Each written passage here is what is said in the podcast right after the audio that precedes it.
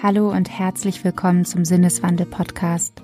Mein Name ist Marilena Behrens und ich freue mich, euch in der heutigen Episode begrüßen zu dürfen.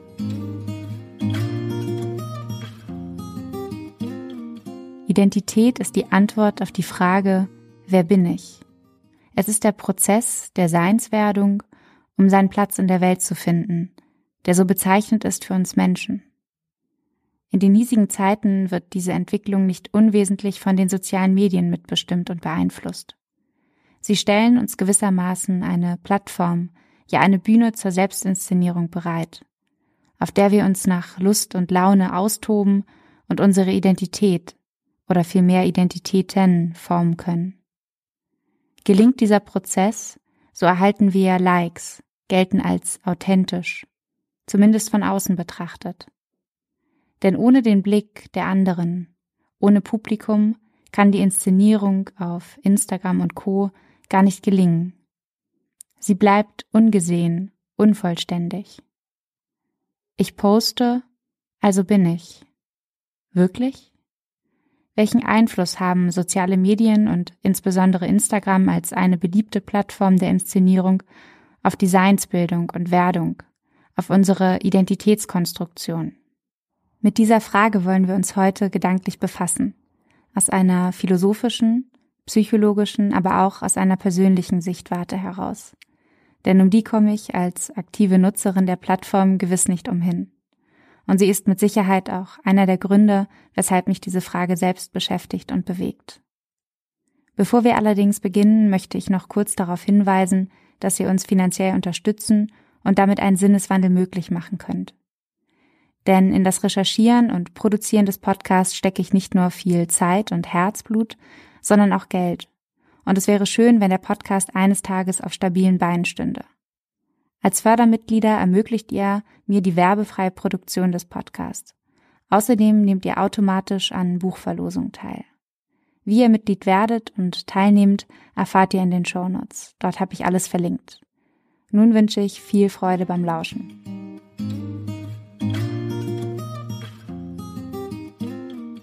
Ich spaziere gedankenverloren durch die Straßen, beginne leise vor mich hin zu summen.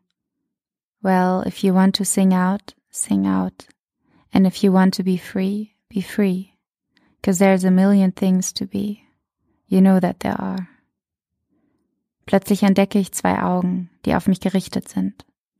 Die Augen eines anderen, die mich neugierig mustern, mich ungefragt aus meinem An sich Sein herauskatapultieren und mich bewusst werden lassen, dass ich nicht alleine bin.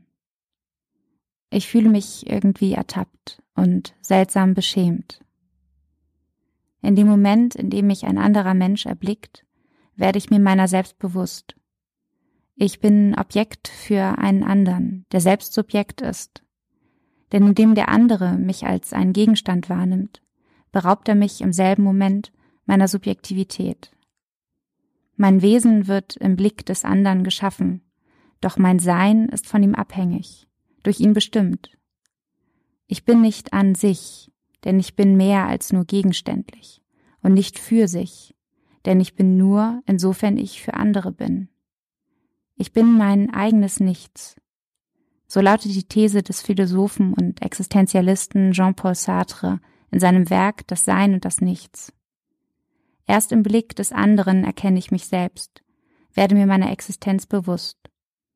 Und zugleich, in diesem Moment der Freiheit, geht mir meine Identität verlust, da sie gebunden ist an die Wahrnehmung des anderen.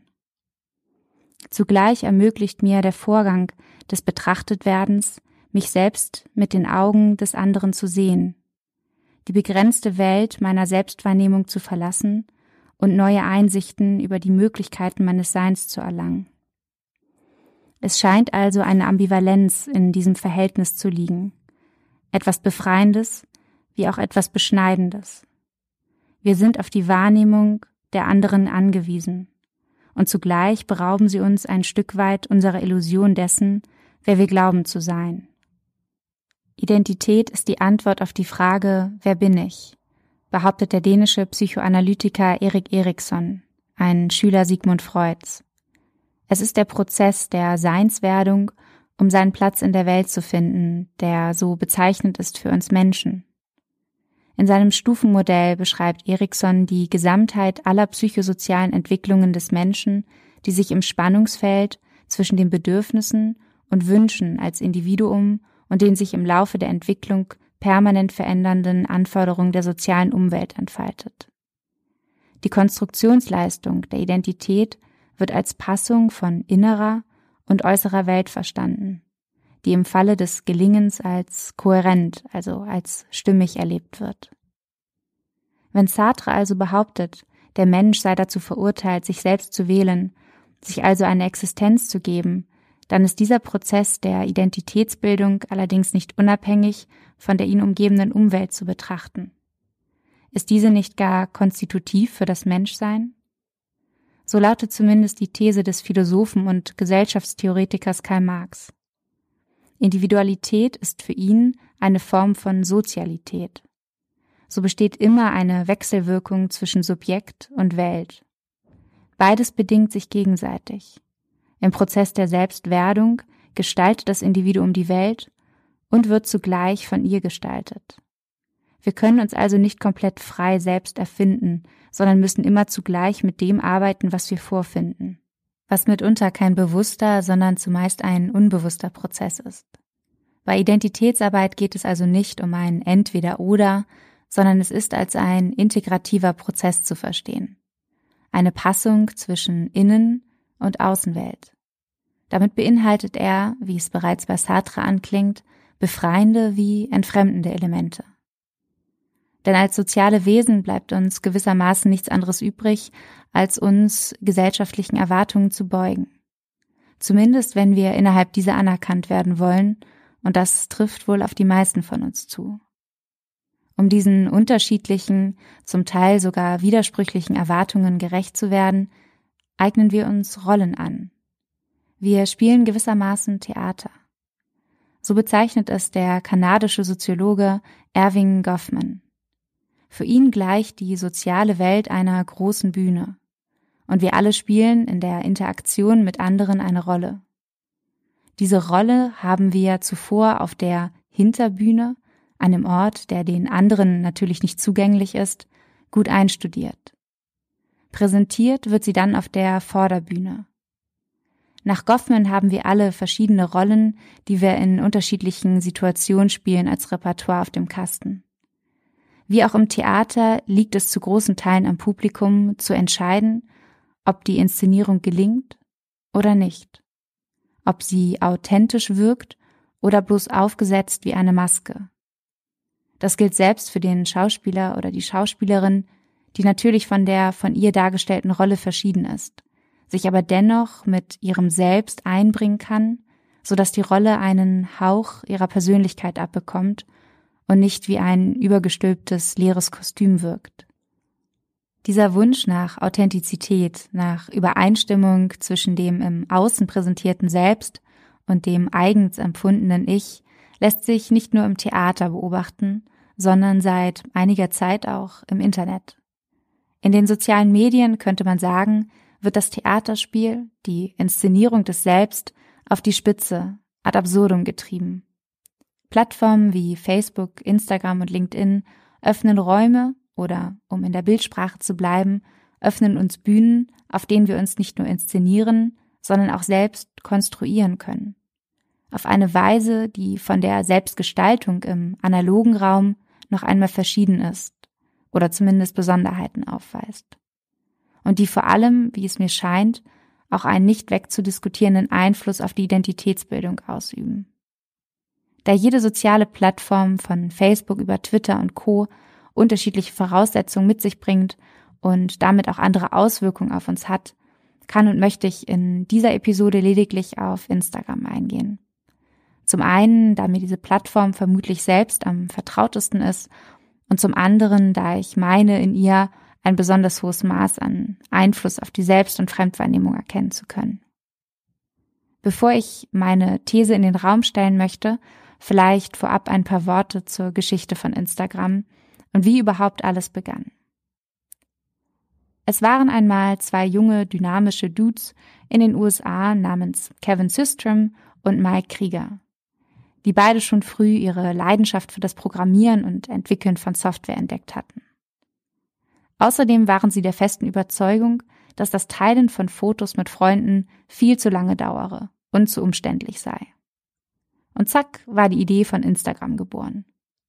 Für alle, die sich schon immer gefragt haben, was der Name eigentlich bedeutet, er setzt sich aus den zwei Begriffen Instant, also sofort, und Telegram, was etwa so viel wie Nachricht bedeutet, zusammen. Aber weiter in der Geschichte. Nach einigen Stunden der Tüftelei schreiben wir nun den 6. Oktober 2010. Den Tag, an dem Instagram live ging.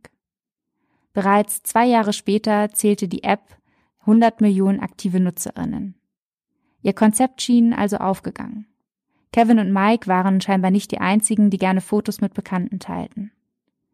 Das Potenzial von Instagram hat, wie vermutlich den meisten bekannt ist, kein geringerer als Mark Zuckerberg ziemlich schnell gerochen. Für satte eine Milliarden US-Dollar wurde Facebook im April 2012 also zum neuen stolzen Eigentümer der Foto-App. Die zu diesem Zeitpunkt übrigens gerade einmal zwölf Mitarbeiterinnen beschäftigte. In der Hand von Zuckerberg wurde Instagram dann auch schnell eine neue Datenschutzerklärung verpasst, die, wie nicht anders zu erwarten war, das Abgreifen von Nutzerinnendaten erleichtert. Das war aber natürlich nicht die einzige Änderung. 2013 wird es zusätzlich möglich, Werbung auf Instagram zu schalten, über deren Erträge die App sich bis heute finanziert oder besser gesagt dumm und dämlich verdient. Angeblich lag der Umsatz durch Werbeeinnahmen bei sage und schreibe 20 Milliarden US-Dollar im letzten Jahr, also 2019.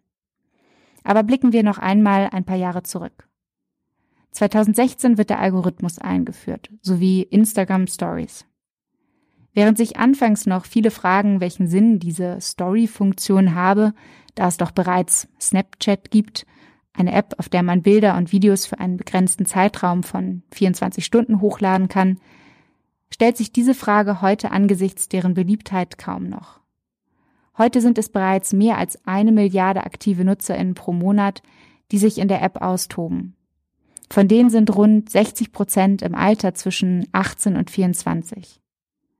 Die Person mit der größten Reichweite auf Instagram ist übrigens der Fußballer Cristiano Ronaldo mit sage und schreibe 230 Millionen Followern.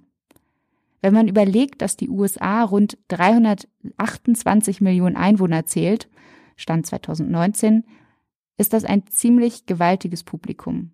Interessanterweise sind übrigens rund 9 Prozent der Profile auf Instagram reine Fake-Accounts, also fast jedes zehnte Profil. Und um das beliebteste Lebensmittel, das auf Instagram am häufigsten geteilt wird, noch zu nennen, es ist Pizza, gefolgt von Sushi. Wer hätte das gedacht? Ein außergewöhnlicher Geschmack. Angesichts dieses rasanten Wachstums lässt sich fragen, was macht die App eigentlich so attraktiv? Und welche Auswirkungen hat sie auf unser Verhalten? Insbesondere auf unsere Selbstwahrnehmung. Denn kaum eine Plattform wie Instagram hat die Inszenierung und Vermarktung der eigenen Person so publik gemacht. Schon lange ist die App zum Teilen von Fotos mit Freunden nicht mehr ein privates, digitales Fotoalbum, zumindest für die wenigsten, sondern vielmehr ein Tool, um sich selbst und die eigene Marke, auch wenn man vielleicht gar kein Unternehmen im klassischen Sinne führt, in Szene zu setzen. Doch wer glaubt, die Inszenierung funktioniere nur über Selfies, der täuscht sich. Nicht nur das eigene Körperkapital lässt sich auf Instagram vermarkten, in dem beispielsweise Likes für den Adoniskörper oder für das hippe Outfit gesammelt werden. Das ganze Leben wird zur Inszenierung, oft unbewusst.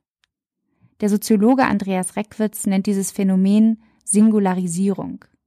Damit meint er den Prozess, in welchem sich kulturelle Güter angeeignet werden und zur Darstellung der eigenen Persönlichkeit, der Einzigartigkeit verwendet werden. Im Prinzip kann alles, nicht nur Objekte, sondern auch Erlebnisse wie Reisen oder der Musikgeschmack, einen zum Besonderen erheben. Und wo, wenn nicht in den sozialen Medien, auf Instagram, könnte man diese Auswahl an Singularitäten besonders gut inszenieren. Wir kuratieren unser Leben und präsentieren das Kunstwerk zur Valorisierung unseren Followerinnen. Denn ohne deren Urteil wäre unsere Kuration ja im Prinzip nutzlos. Sie dient ja gerade dazu, sich abzusondern und zugleich seine Zugehörigkeit zu einer bestimmten Gesellschaftsgruppe zu bezeichnen. Ich poste, also bin ich. Wenn ein Einzelner vor anderen erscheint, stellt er bewusst oder unbewusst eine Situation dar. Und eine Konzeption seiner selbst ist wichtiger Bestandteil dieser Darstellung. So beschreibt es Evan Goffman in Wir alle spielen Theater. Das geschieht natürlich nicht nur im Netz, sondern auch im analogen und scheint vielleicht auch einfach allzu menschlich zu sein. Nach Goffman arbeiten wir aktiv an der Entwicklung unseres eigenen Selbstbilds mit. Das Selbstkonzept wird dann allerdings zum größten Teil über das Fremdbild konstruiert. Insbesondere durch die eigenen Erwartungen darüber, was wir glauben, was andere Menschen über uns denken. Wir stehen also vor der doppelten Herausforderung, einerseits den sozialen Anschluss finden zu wollen, andererseits aber nur dann anerkannter Teil sozialer Interaktion zu werden, wenn es uns gelingt, unsere Originalität hervorzuheben. Ganz schön knifflig. Vor allem, da sich unsere aktuelle gesellschaftliche Situation durch Prozesse wie der Globalisierung, Individualisierung und Pluralisierung auszeichnet, was wiederum mit dem Verlust traditioneller Identitätsmodelle einhergeht. Schaffe, schaffe, Häusle baue war zumindest gestern. Stabile Orientierungsangebote sind heute eher limitiert. Stattdessen besteht die Notwendigkeit der Konstruktion seiner eigenen Identität. Subjekte erleben sich als Darsteller auf einer gesellschaftlichen Bühne, ohne dass ihnen fertige Drehbücher geliefert werden, schreibt der Sozialpsychologe Heiner Kolb. Identität muss also als eine kreative Eigenleistung des Individuums verstanden werden. Und diese Eigenleistung impliziert Freiheiten, aber eben auch Unsicherheiten. Identität ist nach diesem Verständnis vergleichbar mit einem Projekt, das sich mit Hilfe von Selbstreflexion ständig verändern lässt, was wiederum die Selbsterzählung und Inszenierung, wie wir sie von Social Media kennen, in den Mittelpunkt rückt. Wir erzählen uns auf Instagram Geschichten von uns selbst, wie wir sind oder vielmehr, wie wir gerne wären. Denn eine eins zu eins Darstellung unserer Persönlichkeit ist vermutlich unmöglich. Oder wer würde freiwillig seine dunklen Seiten, seine Ecken und Kanten dort zur Schau stellen? Und ich meine damit nicht, um hierfür Anerkennung zu erhalten, weil man den Mut hat, seine vermeintlichen Makel und Dellen zu offenbaren, sondern lediglich, um ein möglichst präzises Bild von sich darzustellen. Nein, wir erzählen lieber davon, wer wir gerne wären, präsentieren uns von unserer Schokoseite und in den goldenen Stunden. Vollkommen verständlich. Nur entsteht dadurch natürlich ein ziemlich unrealistisches Bild, dem wir niemals gerecht werden können. Ist doch klar, werden einige jetzt rufen. Es sei doch ganz offensichtlich, dass Instagram nur eine Plattform, ein Sammelsurium der guten Momente sei. Darüber müsse man sich eben bewusst sein. Leichter gesagt als getan. Insbesondere für die jüngeren Generationen, die mit Social Media groß werden und denen das Smartphone quasi in die Wiege gelegt wird, scheint das nicht mehr allzu leicht zu, zu trennen zu sein. Es entsteht Druck, Druck, dem Bild gerecht zu werden, das ich selbst erschaffen habe. Weil andere Menschen nun den Eindruck haben, dass ich wirklich so bin. Dass ich immer zu lächle, glücklich und zufrieden bin. Happy Land eben. Es existieren bereits einige Studien, die sich mit den Auswirkungen von Social Media auf unsere Psyche beschäftigen. Damit, wie sich unser Welt- und Selbstbild verändert. Denn wer glaubt, soziale Plattformen wie Instagram und Co seien doch nur Kinderkram und vollkommen harmlos, der irrt. Sie prägen uns massiv, ob wir wollen oder nicht. Und die wenigsten, insbesondere junge Menschen, können sich ihnen entziehen, weil es eben dazugehört, dort präsent zu sein. Und einmal dort werden wir mit Bildern von scheinbar immer zu glücklichen Menschen, von Traumkörpern und fetten Karren überschwemmt, die unsere Schönheitsideale und Vorstellungen von einem guten Leben beeinflussen. Das muss natürlich per se nicht schlecht sein, und ein Verteufeln der Plattform wäre ebenso Unfug. Wir alle inszenieren uns, auch unabhängig von Social Media und den neuen Möglichkeiten der Selbstdarstellung. Noch lange sind wir nicht persönlichkeitsgestört, weil wir gerne unsere positiven Seiten zur Schau stellen. Es kommt eben auf die Art der Verwendung an so wie ein Skalpell genutzt werden kann, um einem Menschen das Leben zu retten, so kann es eben auch dazu verwendet werden, Schaden anzurichten oder gar zu töten. Ein bewusster Umgang ist das A und O. Ärgerlich nur, dass dieser bisher eher unzureichend gelehrt und vermittelt wird.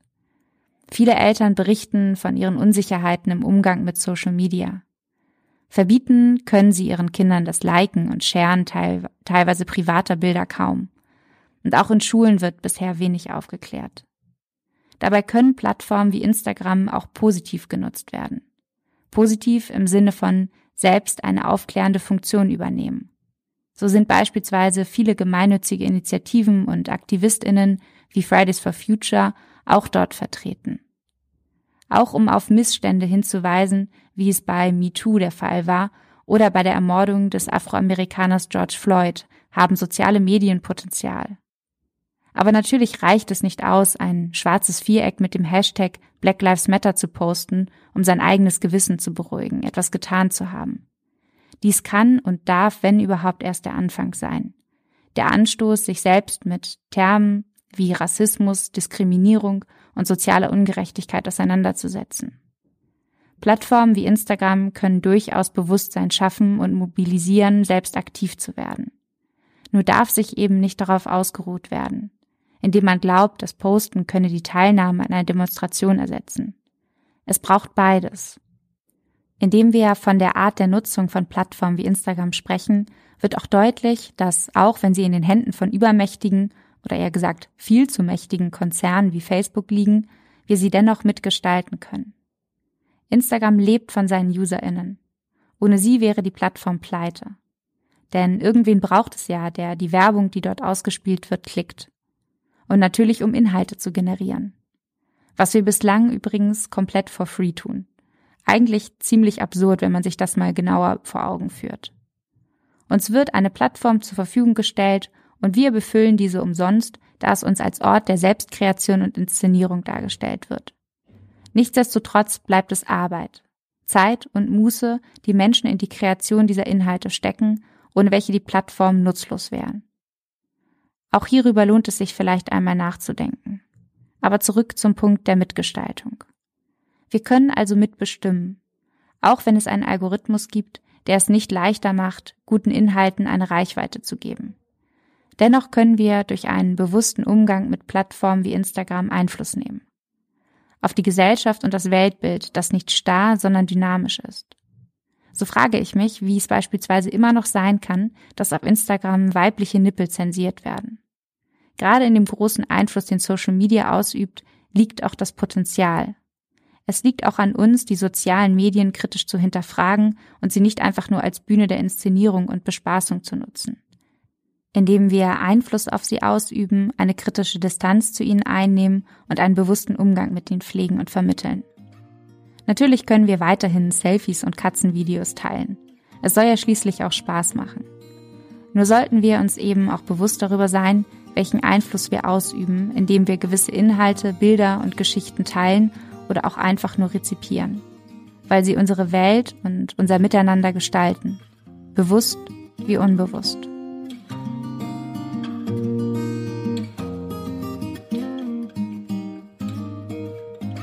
Ich danke euch fürs Zuhören und hoffe, ihr konntet aus der Episode etwas für euch mitnehmen.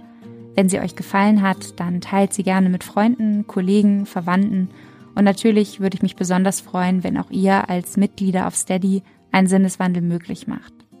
Alle Infos dazu findet ihr wie immer in den Show Notes und dann hoffentlich bis bald, wenn wir uns wieder hören bei Sinneswandel, dem Podcast für persönliche und gesellschaftliche Transformation.